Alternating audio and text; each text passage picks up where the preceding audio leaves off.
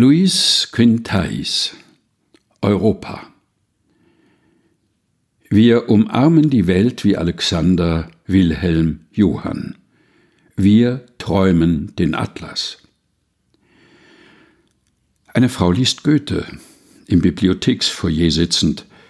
Goethe ist das Haus der Kultur. Und sie liest die Italienreise mit kühner Aufmerksamkeit. Sie schlägt die Beine übereinander, von links nach rechts, von rechts nach links, das Gesicht angespannt, die Konzentration hervorhebend. In der Hand schaut nervös der Bleistift hervor, der später die Sätze unterstreichen wird, die die Erinnerung preist.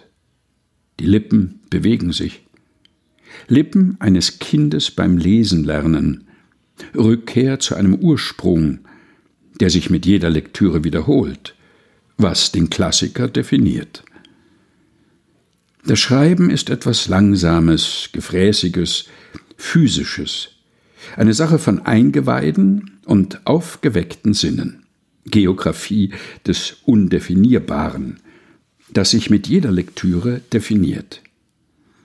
Ich nehme die Abwesenheit wahr, das in Gedanken versunkene Rascheln der Seiten, das graue Haar, der Frau, die Goethe liest, das Haus der Kultur.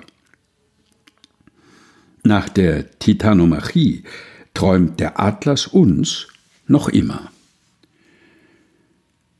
Luis Quintais Europa in der Übertragung von Mario Gomez.